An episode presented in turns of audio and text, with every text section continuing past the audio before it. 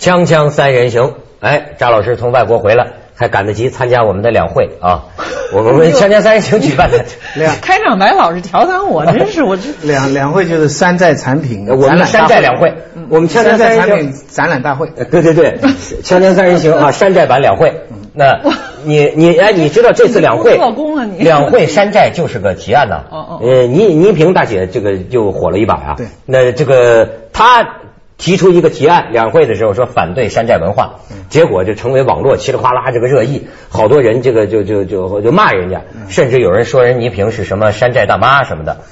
其实呢，你我我也误会了，我我我也产生这样类似的误会，因为我我望文生义嘛，我觉得山寨就是乡土嘛。就是山寨是跟城市对照嘛，乡土嘛。那我在在我觉得这个这个这某些主持人可爱，他们的价值就是比较乡土嘛，就比较亲切，流眼泪，感动，哦对不对？他们完全不是现代文明的那种形象，他们是那种比较乡土、比较感人的，对不对？这种，那么我以为，我想他们自己很山寨，为什么还要反对山寨呢？所以我就没没搞懂这个逻辑。我我跟你说，这也说明啊，逻辑混乱，对对对，你知道吗事实不好，不恭敬。你知道这个倪大姐北京有句俗话叫“城门楼子”吗？嗯城门楼子胯骨轴子是吧？这就是说呀。你知道现在很多讨论为什么纯粹就是大家消遣呢？呃，对于时间宝贵的人来说，完全是浪费时间的。这作为你的学者最容易明白了。如果我们对说的这个事情还没有统一的概念那么我们在说什么呢？就是北北京话讲城门楼子和胯骨轴子，当然私下还有另一种说法，就隔了十万八千里，你们聊什么呢？就像你说的，你以为什么叫山寨？你定义一下，界定一下。你像倪大姐、倪萍大姐，人家说了，我最初听别人说山寨，还是说的山寨用品，可近来我发现山寨现象渐渐从经济衍生到文化，他说的就是抄袭。任何一个严肃的文艺作品出现，都有很多跟风的炒作、抄袭。那么他觉得这个会伤害原创，中国本来原创就阳痿了嘛。那么你再这样，所以他就提出这么一个真睡不着觉赖枕头，怎么可能说原是有别人抄你，所以你写不出好的来了？不是，他这是个伤害吗？呃，比如说一部严肃的，呃，像国家新闻出版总署有个姓柳的这个官员，这这不讲吗？说比如说一个严肃的电影出来，人家花了很大功夫，呃，弄弄成这个东西，但是呢，哦，我明白啊了啊，怪不得有很多人现在看新闻联播觉得打不起劲来，就是因为各地地方台全抄他的形式啊，你这你对不对啊都？是山寨中央台。对呀、他们一个个弄的这个什么委员参加什么会议，不是我以不是前讲过吗徐？老师，这还你你又是山寨的概念，闹不明白？哦又闹不明白你明白吗广？这个是属于合法山寨。哦甚至你省台你要不这么山寨，咱国家还不答应呢，对不对？你必须得这么弄啊，这个有 license 的山寨。啊嗯，但是更多的我们山寨现在说的是民间啊。对。所以现在呢，大家聊起来就厉害了，包括了嗯盗版，包括了戏仿，哎。包括了挪用，还有什么廉价的抄袭、剽窃，所以全加一你看块儿了，恶搞。呃，咱们讨论是当回事儿的，所以说我先要证明。我现在发现呢，孔子讲的话很适用于当代，就必也证明乎，是吗？什么？你先把名字指什么定义定义？呃，咱采用一个朱大可的定义啊，朱大可这个流氓学者嘛，不是，不 简称他是这个提研究流氓精神的文化学者，简称流氓学者。朱大可，朱大可说，山寨这个词儿至少包含了三个方面的语义啊。第一，指仿制和盗版的工业产品；第二，指流氓精神；第三，指在一种流氓精神影响下的文化颠覆、戏仿、反讽和解构。但是这三个语义啊，他就说被混乱的混淆在一起，导致了一堂普遍的这叫阐释混乱。我我我我再混乱，再混嗯乱。第一个，仿制跟盗版就已经有区别的，仿制可以是合法的，日本很多的盗版可以原封不动的呃，盗版是非法的仿制。那这个里边已经有一个区别的界限在了。或者第二，非法流氓精神怎么界定？什么叫流氓精神？它是是一个比喻性的讲一种不守游戏规则的一种反叛呢，还是说街上捏女孩子的脸呢？这种被抓起来的这个这个我代 这个我代表流氓学者给你解释一下，就是说他特别讲到，人家朱大可先生特别讲到，就是流氓精神嗯，他在这里用的是一个中性词，他指的是中国呀自古以来民间就有的。这么一种叫野性也好，草根也好，这么一种精神江湖。你像我们老家水泊梁山，对吧？一百单八将，那么这个这种东西，这种就算啊流氓精神不是包括不是你比如说在网上很多恶搞的，它里边有一种什么呢？比如说以暴易暴。对对对。吧？呃，骂人，呃，这个上上海话叫什么“吃烂屋”，我就学了一个“拆烂屋。拆烂屋。对对对”，反正就这么类似的这么一些呃情调，有的时候它是对于过去权威的一种颠覆。一种颠覆。最近有一个为了爱国，他们说他们有个措辞叫爱国流氓嘛。我现在才明白为什么可以叫爱国流氓，原来流氓可以做中性处理。现在最近有一个人就是为了爱国吃烂屋嘛，嗯。就是那个那个跑到巴黎去举举牌举得很高，呃打电话质量很高，就买那个哎哎圆的那个哎哎说是爱国，说每个中国人都会这么做，最后不付钱，这不就是爱国吃蓝屋嘛？但但这跟这个我觉得还但是跟山寨不一样。在网网上这有限民意要一调查，百分之八九十的中国人民可支持这个支持爱国吃蓝屋。呃，你管这个叫拆烂屋吗？支持这件事儿，他就是因为你倒把我们的文物倒过去了啊所以我现在让因此你要我就你拍卖的时候我就啊来你强盗我也强盗啊，嗯不是那你是六，我跟你说索性丢一个炸弹我跟你说啊面就好了。这个圆明园这个脑袋本身就是山寨欧洲的，你明白吗？当年建圆明园，仿制，仿那就是这外国人取乐中国皇帝的嘛对吧？它也是一种仿制。对对对，转一圈回来，所以这事儿就真得溯本清源。我没看过朱大可这个文章，但是我看过几年前有一个王晓东写一篇文章，叫《盗版有理》。非常精彩，我觉得很很到位。什么理他当然他讲的主要可能是在朱大壳里边应该算第一种，就是呃仿制、复制或者盗版。比如说我们最熟悉的就是文字的两个是不同的东西。不，文字的复制哈，嗯就比如说你出了一本书，我这马上二渠道全到了。然后没有版权，对吧？嗯这种盗版或者是呃计算机，嗯你出了一个正版，我这儿全盗了。这这种它它为什么有理呢？其实它那里边讲的非常哎详细，就是说这里边有一个经济规律，其实它是有这个需求，在这种这种阶段发展阶段上。他必须要盗，他买不起那个正版或者买不起那个正版书，而且所有的人你推到这个阶段的时候，他都在盗。比如说很有名的就是狄更斯，他在十九世纪的时候被美国盗得一塌糊涂啊！你现在美国转过来骂中国，比如说说你们盗我们的，他当年就是盗起家的。他文学那时候十十十八世纪、十九世纪，美国有什么文学盗呀、版有理论就抄点什么萨克雷啊、呃狄更斯，那狄更斯很气愤啊，我这儿版税全被你们那儿盗了。但是问题是，所以他到美国去演讲，他就控诉美国，就骂你们都都不交我版税，对吧？那美国人也没得说，他没签那个版权公约，但是在那个时候。他这样就把狄更斯的市场全部做大了，狄更斯就变得家喻户晓在这儿。你这有这个市场以后，实际上对他长久的他的文学的流行是有利的。嗯啊，在这点上，而，然后后来美国签了文约，他也这样了。就就这一个例子啊，就可以 iPhone 公司说。啊，就是本，不知道中国盗版，它是为了推广，没有啊，是吧？没有，他不告啊，所以苹果和微软后来他都很，你注意，他不是太太告你，它也没有让你定期的在这个闪光，后来不是有一度说他要要什么黑你的窗户？你你那个时候呃坚决的限制的结果，只有这个中国人买不起，你这正版就没有了。我记得那个时候不是咱们讨论一度微软要搞那个黑屏嘛，是吧？嗯就是惩罚那些这个盗版的嘛。当时我看的材料里有一句嘛，说当年比尔盖茨就说说过这么类似意思的话嘛。中国人爱偷哦，就中国人不是爱偷吗？让他们偷吧，早晚咱们再算这笔账，就是等于让你们用，对吧？是他他原话好像就王晓东那文文章里好像提这件事，就是说中国人反正就是爱偷，但是呢，就让他要偷，让他偷咱们的。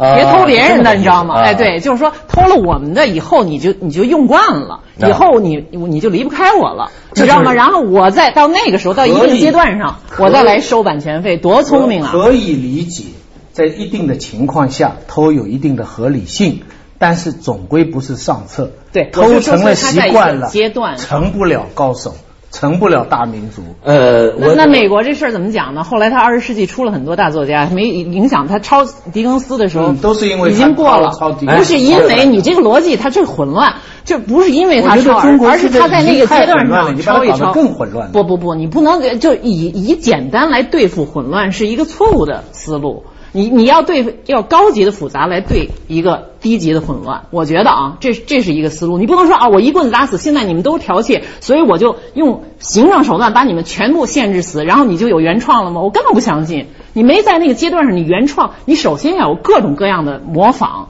影响、抄，然后这个这个阶段过去了以后，你再证明你有没有原创。当然，不见得你最后就有原创了。我跟你讲，徐老师，这这个这个这个这个事情啊，它这个法治这方面，咱就先偷成了咱不是习惯咱们先别聊了对吧？反正这法治精神也不是很很充沛。我是说呀，呃，人家讲了谁，不喜欢偷啊？发展中国家呀，那倒是谁谁就到到人性来说，谁在你不喜欢用不偷啊起的时候偷成了习惯了嘛？那不见得，不见得。但是这是很复杂。你咱们一会儿说日本也可以说，他也是从模仿开始。哎是现在有人他把你的车拿过来，然后他做的更好，但是他确实现在遇到危机了。他遇到危机了。他他偷他合约啊，他仿制啊，但是他是就像中国现在制造了很多世界尖端产品，他合作生产，在中国生产，但他都有合约的。，对，然后他改一下，当然你可以说，你在另外一个角度，你可以说这些合约就被帝国主义欺负了，就给世界跨国势力占了利润了，咱们成了廉价劳力等等。那这个阶段慢慢要过去，我们通过这样的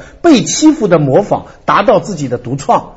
但不代表我们就因为这样走吃亏，我们就流氓，我们就能偷多少偷多少，实际的成果是不好的。那不是，就是说你是限制，你想让他不偷这件事，不是你理性来设计能够我怎么能够越过。我我怎么现在感觉我成胡一虎了呢？咱们去一下广告，锵锵三人行，广告之后见。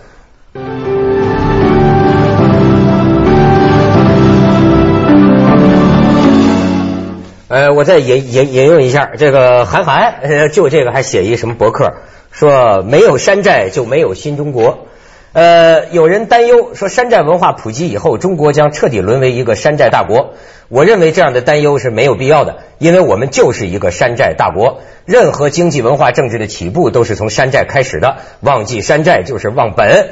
我们的国家建国初期就是山寨苏联，我们以前的某某思想就是山寨的叉叉，他用叉叉叉叉思想，我们的叉叉理论就是山寨的叉叉理论，我们的叉叉叉也是从山寨叉起家的，可以说没有山寨就没有新中国。这个这个在这是说开玩笑，这也是一种细细说吧，但是这反映了一种。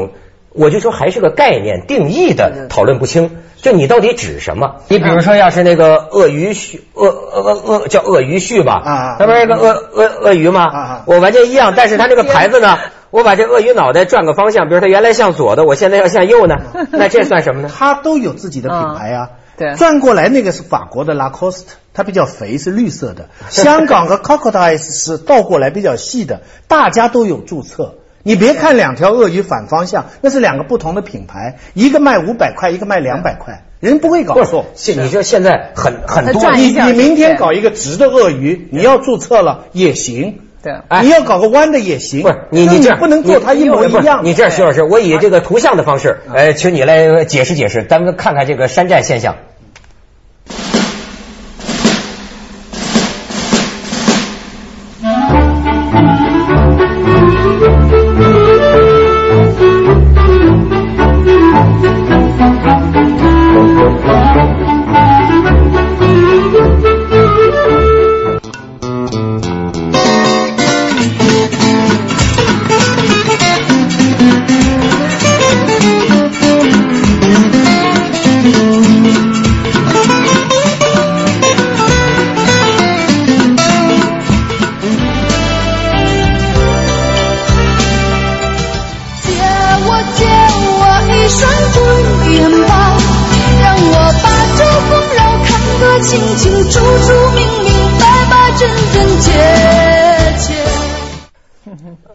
这个看了这？个我觉得没什么。不不，可口可乐变成可日可乐，嗯，那好，那好。康师傅叫康帅博，这玩意儿少一横，那本来人家说可口可乐是最佳的翻译，现在可是更好，可是很好。它能叫抗日可乐行吗？不是那个日，不是那个意思 啊对，是另外，我们知道，我们知道，不是日本，对。但是就是说我刚才刚才说这个日本，它也是山寨过来的，只不过它是注，像你说，它注册了以后，它比较精致的山寨。这个山寨在一定阶段上它是必然的，不管它是哪种山寨，但是它确实到最后这个阶段。你要不超越，你就栽在这儿了。就像日本，我就前些时候看见一个日本人写了一篇文章，他就说，现在经济危机之下，其实上你们都在那儿说你们有多大的呃问题，我们日本人已经压抑很久了。他这个压抑就是说，他从九十年代破泡沫破裂以后，他就心理问题极其严重。也他最后归结到一个什么呢？就是说，我们从现代化好像是亚洲最早的、最快的，但实际上我们全是模仿西方。我们没有一样是原创的，只不过我们把他们东西拿过来，我们改装做得更好。但是这不能代替到最后我们要创新，真的要突破这个的时候，我们出不来。这就是他们现在的危机。中国我觉得和他问题不同，但是我们也会遇到，就是这么大一个国家，轰轰轰轰轰，你不你光说我就闭起门来谁都不抄，我就得从从根上原创。你现代化的现代性的问题已经两千年你自己都没出来，你不抄你自己从哪儿来？这个我跟你讲，毛主席讲的有三个世界嘛。我我觉得呀，你要是说这事儿，中国这事儿，站在第一世界里的人的角度来看，那是恶心呐。对吧？比如说，我我我我我用这个牌子，比如说比尔卡丹，对你也你也穿个西装，你肯定叫比尔卡龙，那玩意儿就是这种很很很确实很很恶心，觉得你们脏乎乎的，对吧？但是你回到我们第三世界的人看来，你比如说这个，我跟你讲，山寨手机销售上亿部，它满足了广大农村农民们都用上手机了，而且呢，它加以改造，你知道，比如说那个带变焦的那个摄影呃这个摄影镜头，对吧？当然。它便宜，但是它质量，所以叫萌萌。对，它便宜，质量也也也也差点，比如比较容易受到投诉。对。可是呢，这就是这么一个一个阶段。你知道，我们比如说，我听一个导演，呃，不是很有名的导演，他给我讲，那就很很很偏激了。他说，中国这第一一一代导演，我们是靠什么在电影的修养上，呃，追上去的呢？或者说拉近跟国际的距离呢？靠盗版呢？他说：“我得说实话呀，我看过那些名片大师这些片子，我的要没有盗版，我的这个电影修养中间断裂几十年。那么那那那打搞音乐都看那叫什么打孔的嘛？就就看都是盗版，你买正版的没？就说这个理啊，知道你听的这个理啊，也有点义和团，就是你比如说在网上就讲了帝国主义啊掠夺我们多少年了啊。”这时候跟我们拉开那么大距离，而且你们玩全球化，我们都得按照你们的方式生活，都是你们生产的。可是这中间我们差着上百年的距离，对，我们凭什么？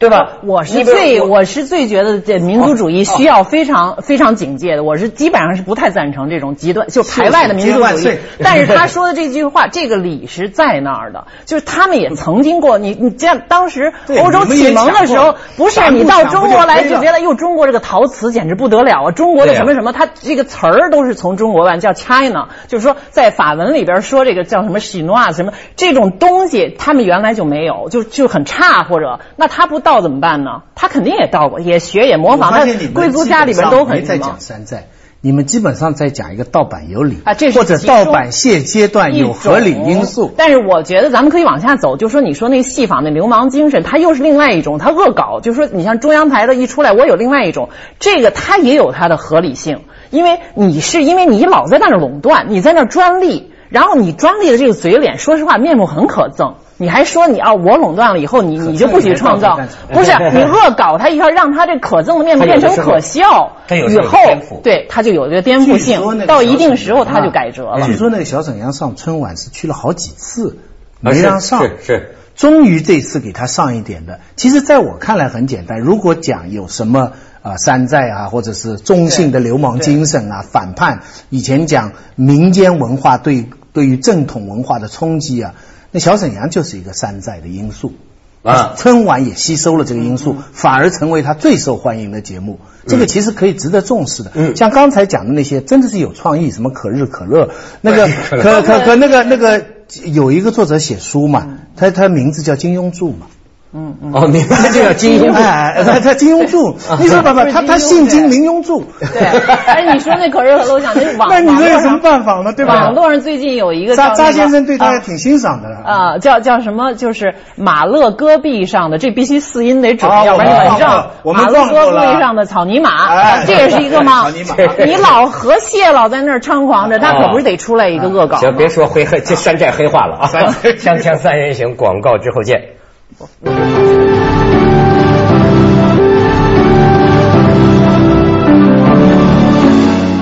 老师现在讲道义有道了。我我讲你们讲那个反叛呐，我给你念几个段子，我觉得那真是文化创意。一个衣着时髦的青年去买糖，看见五颜六色的糖果，高兴的说：“哎的妈，这里的糖盖了，哪种糖最好吃啊？”售货员看了看他，说：“要是你吃的话，口香糖最好了。”还第二个说显示器画面不停的摇晃抖动，有什么办法啊？回答店员说：“你也不停的抖动。”当你的频率跟振幅跟它一致的时候，你就感觉不出来了。很精彩呀！这现在民间文艺都在地方。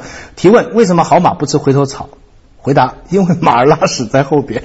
这跟山寨有什么关系这就是山寨嘛，这就是一种一思维的急转弯，就是恶搞戏仿。我整个流氓文化精神就现在就体现在段子里。你现在流行的段子，基本上就是山寨文化的精髓。啊，这是我的理解，就是假如按照你们的定义，就是说他是在对于正统的僵化的文化做一种戏仿，然后调侃。王朔就是开其端的，对对对，王朔就是开其端，他所以小说里嗯你一定要理解原来的正，你才能理解他的恶搞。嗯王朔的小说在海外读，我在香港教学生读，他们一点都感觉不出他好好在什么地方。嗯男女关系讲是个不破不立，破在当头，立就在其中了，这很色情的一个段。香港学生读不出他的好处，因为他不知道这段话的那个毛文体的那个对那个那个语境背后，所以所有这些恶搞的，它都是有一定的语境。你想这个屏幕抖动，这个听上去好很荒唐是吧？可你仔细想想，你把这个话转一转，我们现实当中有很多严肃的事情。都是这样在教你的，但是我跟你讲你看不惯这吗？你自己也这样，你不就看惯不是了？这个啊破容易。立难，我觉得啊，我承认现在这个发展阶段，生活在这个时代，我觉得无比幸运。就就这么弄吧，呃，就是我我我 不是不是，我有时候感觉，我想起中国两句老话，就是就现在这个这个世道是吧？叫八仙过海，各显其能。你能折腾你就折腾，对吧？反正呃，你运气不好，或者你就犯了法，该怎么整你怎么整你，那么就八仙过海，各显其能，会有这个阶段。但是呢，还有中国的一句老话，就是说呀，你要想长久，那么叫做路遥知马力，日久见人心。这就像我讲道理，对吗？你很多时候捞一把，你捞一把，这这这这个过渡阶段吧，这个短期行为很多的，赚了就是赚了，那没没什么可说的。而且我觉得可是呢，你要长远来看，一个品牌，中国说民族品牌，我们自己的品牌，这东西最终你得大家还是回到路遥知马力，日久见人心。你你说抄这种抄大片，我就觉得就有一个，我们抄了半天大片，你真正接下来为您播出